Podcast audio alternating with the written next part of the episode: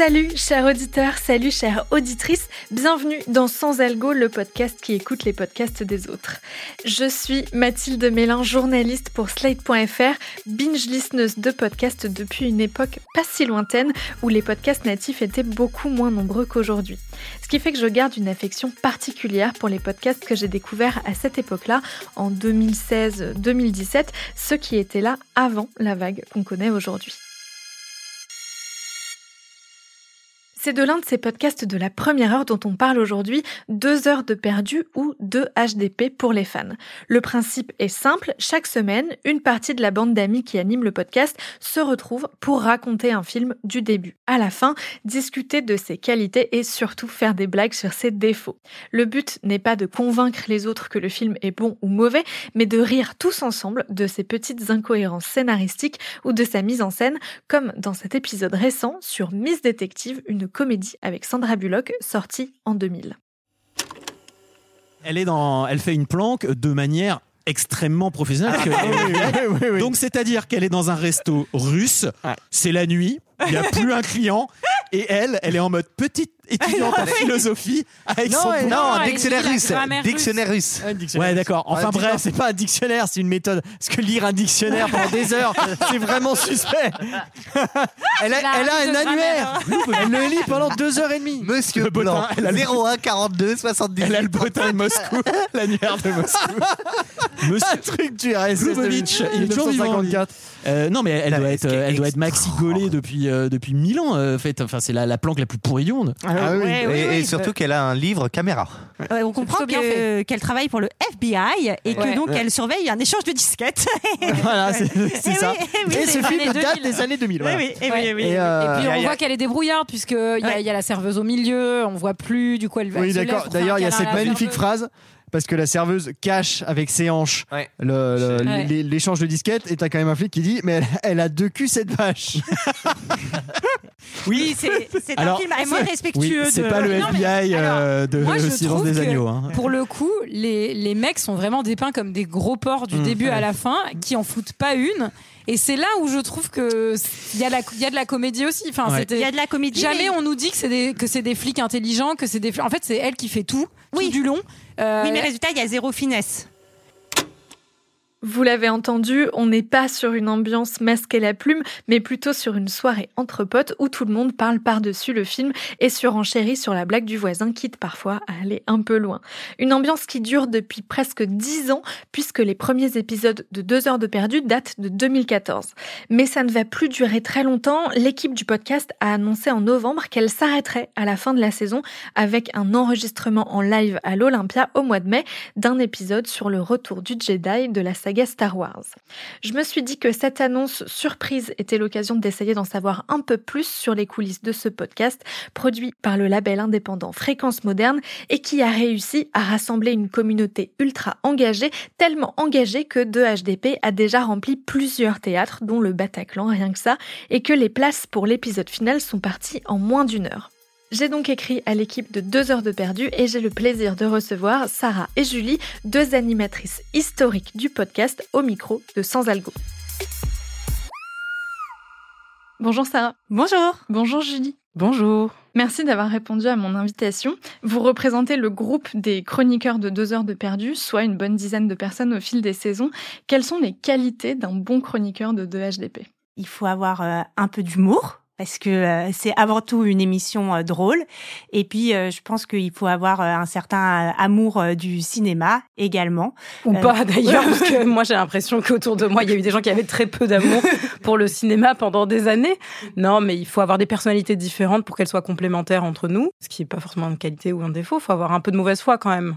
Est-ce que vous pouvez nous raconter comment l'aventure 2 heures de perdu a débuté en décembre 2014 Au départ, euh, ça a été euh, créé par Greg, Antoine et Michael. C'est eux les trois euh, qui sont à la base, euh, chacun avec des compétences euh, différentes aussi, des idées, des envies. Il y avait l'idée surtout euh, chez Antoine et Greg de faire de la, d'avoir envie de faire de la radio, mais voilà, accéder au monde de la radio, euh, c'était pas possible. Le podcast c'était un moyen de le faire, et donc c'est eux qui ont monté le podcast. C'était très masculin au départ. Et ensuite, on est arrivé avec euh, Barbara, Sarah et, et moi. Bah, voilà, c'était l'équipe de départ. Ouais, ça s'est féminisé quand même au fur et à mesure, c'est bien.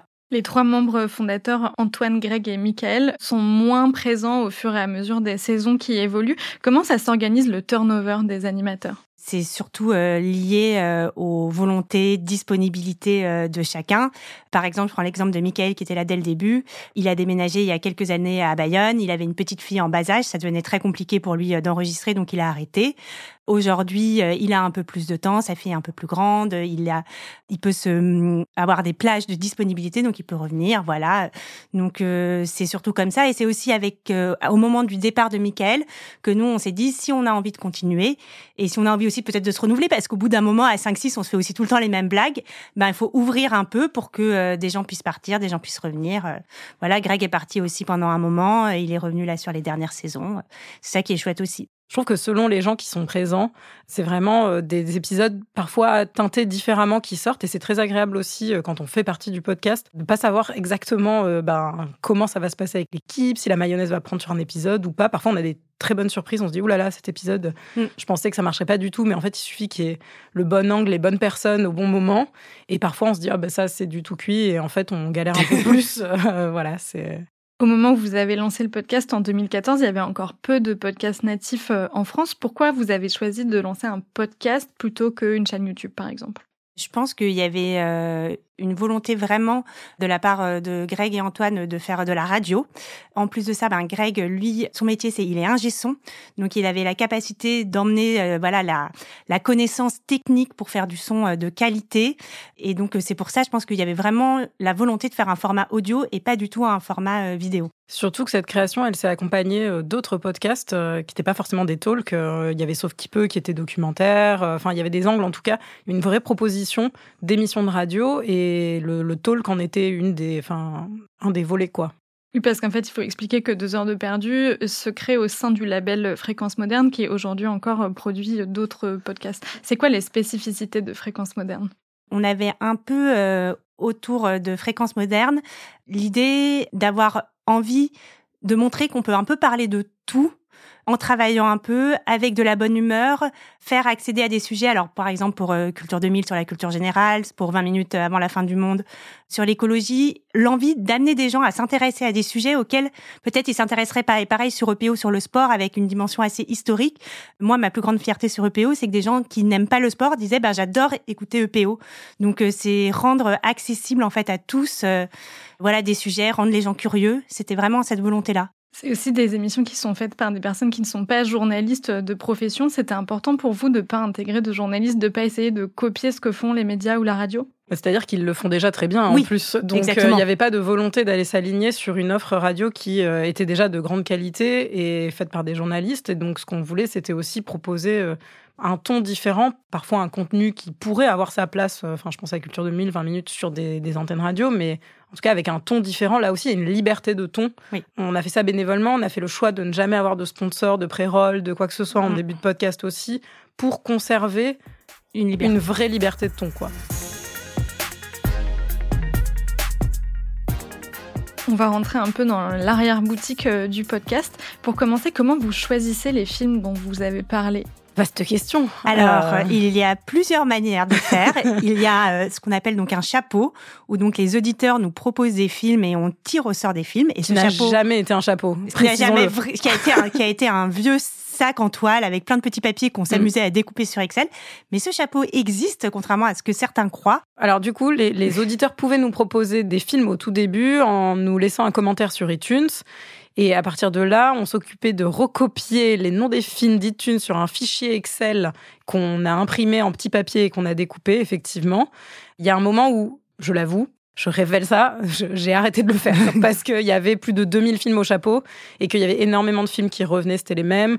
Ce fichier Excel est devenu notre nouveau chapeau parce qu'il y a un moment, on a aussi arrêté de les imprimer. Donc, on prenait un, un générateur de chiffres aléatoires et, euh, et en fait on choisissait comme ça. Donc c'est vrai que parfois quand on fait les petits bruits du papier à la fin de l'épisode, c'est faux. C'est de la mise en scène. Faux. Mais parfois on pioche vraiment des épisodes. Oui, et après on s'autorise aussi euh, à choisir de temps en temps parce que encore une fois on fait ça bénévolement et de temps en temps euh, quand un film on pense qu'il va bien marcher on le fait et on s'autorise aussi à ne pas faire certains films pour différentes raisons. Un film complètement méconnu de tous ou alors des films. Bah, on va faire la blague d'Olivier sur la liste de Schindler, un deux heures de perdu, ça passe pas très bien quoi. Et au-delà de ça, c'est pas tant qu'on s'interdit de faire des films qui sont pas connus, c'est qu'en fait on en fait moins. Là, je réfléchis, on a fait The Taste of Tea avec euh, avec Boulet, qui était notre invité qui est venu, qui était un film que personne n'avait vu dans l'équipe, et, et on s'est dit on le fait quand même parce que ça venait après SOS Fantôme, et qu'on se disait bon bah les gens ils écouteront SOS Fantôme avec Boulet et après euh, s'il a envie. Et on était très content d'ailleurs de faire un film de 2h30 euh, japonais qu'on n'avait pas vu et non et qui est très bien d'ailleurs soit dit en passant. Mais c'est vrai que on a un peu joué avec le, le choix quand on pioche un film qu'un membre de l'équipe l'a vu, euh, je sais pas, deux semaines avant et qu'il n'a pas envie de le revoir, c'est vrai, on l'avoue, Ouais. parfois on recheat le, le chapeau, quoi.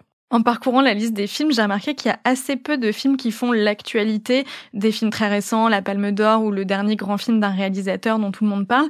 Vous préférez critiquer des films qui sont complètement sortis de la période de promo?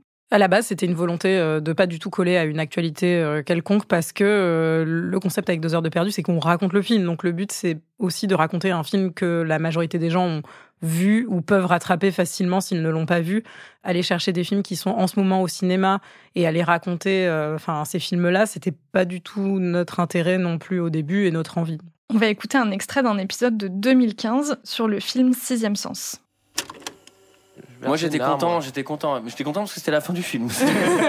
C'est pas si long en plus, hein, donc ça c'était cool. 1h47, Après, c'est très cool, ouais. C'est bien. Moi, j'ai cool. jamais eu la joie de voir ce film sans connaître la fin parce qu'on me l'avait spoilé en fait. Euh, Moi aussi, Ouais. exactement. D'ailleurs, je voudrais passer une petite dédicace à cette espèce de connasse de, de 3ème 6. Et j'étais juste dégoûté, quoi. Parce qu'en fait, tu comprends, genre, ah, il est mort avant la fin. Toi, tu sais pas encore parce que t'as pas vu le film. Le film commence, tu fais, ok, je suis trop dég. Moi, ça m'a fait pareil avec Usual Suspect en plus. Tous les films avec des fins, euh, des gros twists, euh, je connaissais la fin quoi. Mais le C'est problème, pas un fantôme, hein, dans Duel Suspect. le problème de ce film, c'est que c'est un, un film, tu sais, à, à- Grande deux, Vadrouille, pareil. Hein. à deux visionnages. Tu sais, t'as le premier, ou puis à la fin, tu dis, ah bah non, en fait, c'était lui, où t'es censé te le retaper, parce que t'as Ouais. pas du tout envie, tu ne le retapes pas. Et euh, bah, du coup, c'est un peu ça, quoi. C'est le film mensonge. Mais ça marche un peu mieux qu'Anthony parce que. Ouais, ouais, ouais. ouais. Qui c'est qui résume euh, l'histoire complexe de ce film? Bah, c'est un psychologue qui est mort en fait. Je vais le faire. Pour le coup, votre podcast, c'est un podcast qui spoil tous les films. est-ce que vous avez déjà envisagé de réaliser des épisodes sans spoiler un gros plot twist ou est-ce que vous êtes parti du principe que vos auditeurs avaient forcément vu le film? On part pas du principe qu'ils ont vu le film, mais on part du principe que au bout d'un moment ils savent à quoi s'attendre. Donc c'est vrai que peut-être que les dans certains épisodes on dit attention si vous l'avez pas vu, on va vous spoiler. Et puis il y en a d'autres, ben, comme celui-ci puisque ça va être le résumé, ça veut dire que c'est le tout début. Bah on spoil direct et puis c'est une vanne aussi de spoiler. Et parfois d'ailleurs on spoil d'autres films dans un épisode. Ah, ça, on se fait, ça, on se fait un peu taper sur les doigts ça, euh, quand ça arrive, effectivement. Euh, je me rappelle de, de GG qui a spoilé euh, l'attaque des titans et qui s'est un peu fait taper sur les doigts euh, pendant un épisode. Mais oui, on estime que si les gens sont en train d'écouter l'épisode sur le film, ils peuvent s'attendre à être spoilés à tout moment, vu que le concept même du podcast, c'est de raconter toute l'histoire jusqu'à la fin, scène par scène. C'est un risque à prendre. Vous avez fait le choix de ne pas mettre de pub avant ou après les épisodes. Comment vous financez le podcast? On le finance par deux moyens. On a depuis longtemps euh, lancé des cagnottes de crowdfunding où on a des gens qui versent tous les mois, même si c'est un petit quelque chose, même si c'est 2-3 euros, comme on avait quand même beaucoup d'auditeurs, ça nous permettait d'avoir une bonne base. Et puis ensuite, on fait euh, rentrer un peu d'argent dans l'association avec euh, les spectacles. On a fait des Bataclans, euh, voilà. Donc ça fait rentrer un peu d'argent. Après, en fait, on est tous administrateurs de la- de l'association, donc tous bénévoles, donc on peut pas être payé. Donc cet argent, ça nous sert à faire des projets et ça nous sert de temps en temps à nous payer un bon resto, mais c'est à peu près tout.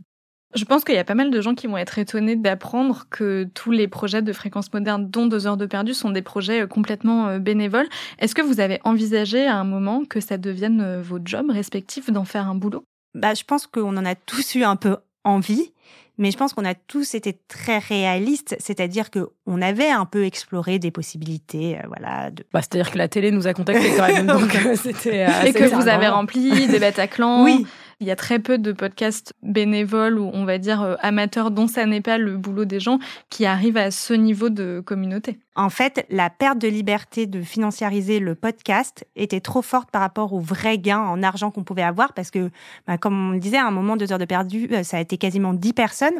Pour que dix personnes vivent d'un podcast, euh, je pense que Mathilde, tu dois le savoir, bah, C'est pas simple. c'est- C'est pas Non. simple. Ouais, non. C'est vrai qu'on était réaliste et on a eu plein de propositions, en tout cas pour des pré-rolls, pour de la pub, pour des On s'est posé la question à des moments, mais je crois qu'on était quand même très attachés au fait de se dire, ben, on a envie que les gens dans leur écoute, ils soient aussi, euh, enfin, avec nous euh, du début à la fin euh, dans ce qu'on propose, et on voulait pas avoir à dire. Ben, installez-vous sur nos matelas matlax, enfin non plus dans le podcast ou des choses comme ça. Après, c'est aussi parce que je pense qu'on avait d'autres métiers à côté qui nous plaisaient ou qui en tout cas nous prenaient du temps, nous intéressaient. Et je pense que ça a été un rêve pour tout le monde à un moment de se dire, oh, ça serait génial bah, d'en vivre et de faire ça. Mais il y a quand même, euh, enfin, de manière très réaliste, il y a quand même peu de place. Enfin, et on se demandait même, en plus, là, avec l'arrivée du podcast, on était quand même dans le premier groupe euh, à débarquer. Il y avait un truc un peu de, de découverte euh, du, territoire. Il y avait un peu ce truc de bulle spéculative aussi, où on se doutait bien que faire vivre 10 personnes, c'était compliqué, quoi.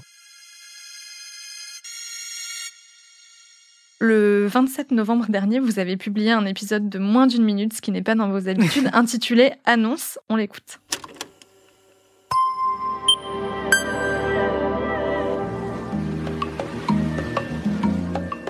Bonsoir à tous. Une bonne et une mauvaise nouvelle pour vous, chers auditeurs. La mauvaise nouvelle, c'est qu'après concertation, nous avons décidé, au sein de l'équipe de 2 heures de perdu, que cette saison serait la dernière pour notre podcast. Je vous vois déjà nous regretter, peut-être même pleurer, mais la bonne nouvelle, qui ne se fait plus attendre, c'est que nous allons fêter ça tous ensemble à l'occasion d'un grand live, un dernier épisode enregistré avec vous le 31 mai dans une salle incroyable, l'Olympia. Alors, la mise en vente de ces places se fera le lundi 5 décembre. Suivez-nous sur les réseaux sociaux. Plus d'informations.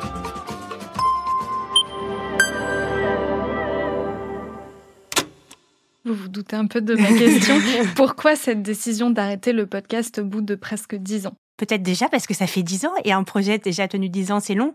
Non, je pense que hum, ça faisait euh, plusieurs saisons qu'on se posait la question est-ce qu'à un moment il faut qu'on finisse et qu'on n'attende pas que ça prenne complètement l'eau pour finir?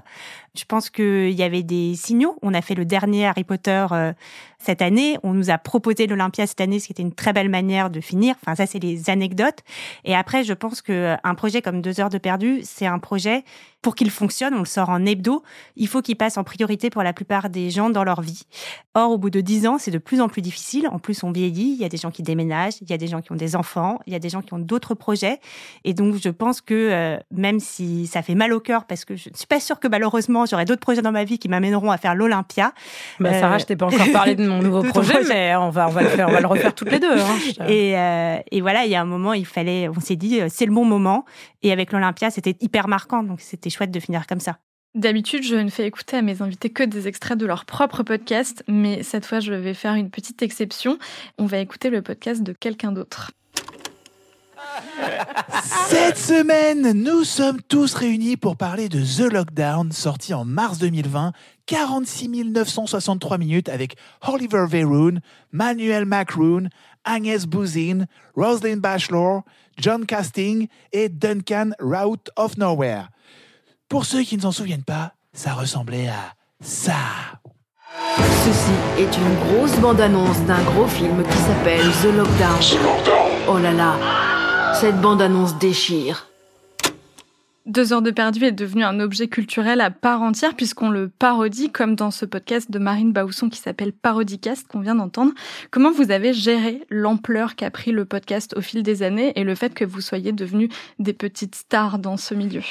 Le milieu du podcast, ça reste quand même de l'audio et il faut dire que beaucoup de gens ne connaissent pas forcément notre visage. Donc déjà, ça met une première barrière. C'est-à-dire que le, petit succès, la, petite starification euh, du podcast est, quand même assez limitée puisque, à part les gens qui nous ont vus en live ou qui nous ont, ou les deux personnes qui nous ont regardé sur la Paramount, il y a très peu de gens qui savent. Moi, un jour, il y a une meuf qui m'a reconnue dans le bus grâce à ma voix parce que j'étais au téléphone. J'ai trouvé ça assez stylé. Mais ça nous arrive pas non plus euh, tous les quatre matins. C'est le côté euh, petite star il est même pas là, je trouve, dans le milieu du podcast, puisque pendant longtemps, on a un peu été les, enfin, c'est ma perception, mais un peu les sales gosses. On n'était tellement pas dans le système, je trouvais, que même les gens du podcast, ils savaient pas forcément euh, qui on était ou ce qu'on faisait. Euh, enfin, j'ai jamais senti, en tout cas, un, truc de oh là là, c'est Sarah de deux heures de perdu. Euh, enfin, voilà. On n'a jamais eu une autorité assez grande pour avoir à la gérer, en fait. Donc, résultat, on n'a que les points positifs, c'est-à-dire de temps en temps, une fois, tu te balades dans la rue et t'as quelqu'un qui t'arrête en disant ah, je suis en train de t'écouter, Sarah, et qui est en train d'écouter deux heures de perdu. Et c'est complètement fou la première fois que ça t'arrive et ça fait trop plaisir. Mais il n'y a jamais eu à gérer parce que c'est pas oppressant, ça arrive trois fois par an, donc c'est juste hyper sympa, quoi. Sans Algo, c'est aussi et surtout un podcast de recommandation de podcast. Du coup, je vais vous poser une question pas facile. Si vous deviez recommander un épisode de deux heures de perdu à quelqu'un qui n'a jamais écouté le podcast et qui le découvre aujourd'hui, lequel ce serait et pourquoi? Moi, ce serait peut-être euh, le premier épisode qu'on a fait en live dans une petite salle devant 100 personnes. C'était Titanic parce que l'épisode euh, est rigolo et parce que c'est un film que tout le monde connaît, donc on spoil pas et, y a déjà l'ambiance et l'énergie euh, du public, donc donc c'est assez sympa. Après, il y en a plein d'autres de drôles, mais celui-là, je l'aime bien. Moi, je vais un peu tricher. Je vais pas donner un épisode. Je vais plutôt donner des conseils. C'est si vous regardez la liste des épisodes avec le nom des films, moi, je vous conseille de prendre un film plaisir coupable. C'est-à-dire un film que vous aimez bien vous savez que vous n'avez pas 100% raison de bien aimer ce film parce qu'il y a quand même de gros défauts et vous avez assez de recul pour pas le prendre personnellement si on s'attaque à, à, votre film d'enfance ou voilà. Ne commencez pas par un film qui vous tient énormément à cœur parce que vous allez très mal le vivre. Je le sais, je l'ai vécu. Mais euh, choisissez un truc où vous avez la bonne distance avec le film que vous connaissez un petit peu et allez-y, lancez-vous. Merci beaucoup, Juliessa. Merci, Merci. beaucoup. Deux heures de perdu, ce sont plus de 300 épisodes qui durent entre 40 et 120 minutes sur un spectre cinématographique qui va de la soupe aux choux à la saga Harry Potter, en passant par les oiseaux d'Hitchcock, Forrest Gump ou encore La vie d'Adèle. Bref, il y en a pour tous les goûts. Personnellement, j'ai une petite préférence pour les épisodes qui traitent des films un peu kitsch des années 90-2000, comme 3 avec Brad Pitt ou Charlie's Angels avec Cameron Diaz, Drew Barrymore et Lucy Liu. Si vous allez sur le site du podcast, vous pouvez aussi choisir un épisode selon le genre cinématographique abordé ou pour les vrais fans du podcast selon les animateurs et animatrices qui sont présents au micro dans tel ou tel épisode puisqu'ils changent selon les saisons et les disponibilités. Chacun a son style et son humour, c'est un peu comme dans Friends, vous allez rapidement avoir vos chouchous. Le podcast est disponible sur toutes les plateformes et si ça vous plaît, je vous conseille deux autres podcasts du label Fréquence Moderne, Culture 2000 sur la culture générale et 20 minutes avant la fin du monde sur l'écologie. C'est un peu plus sérieux sur le fond que deux heures de perdu, mais on retrouve la même ambiance et parfois même les mêmes voix. Ces deux podcasts-là sont aussi disponibles sur Slate Audio, notre super plateforme de recommandation de podcasts. Merci d'avoir écouté cet épisode de Sans Algo. Vous connaissez la chanson. S'il vous a plu, laissez-nous un gentil commentaire sur votre plateforme d'écoute. Je vous donne rendez-vous dans 15 jours pour un nouvel épisode qui sentira bon les embruns de la Bretagne et qui sera comme toujours 100% sans algo. Sans Algo est un podcast de Mathilde Mélin, c'est moi, produit et réalisé par Slate Podcast sous la direction de Christophe Caron. La production est assurée par Nina Pareja et le montage et la réalisation par Aurélie Rodriguez.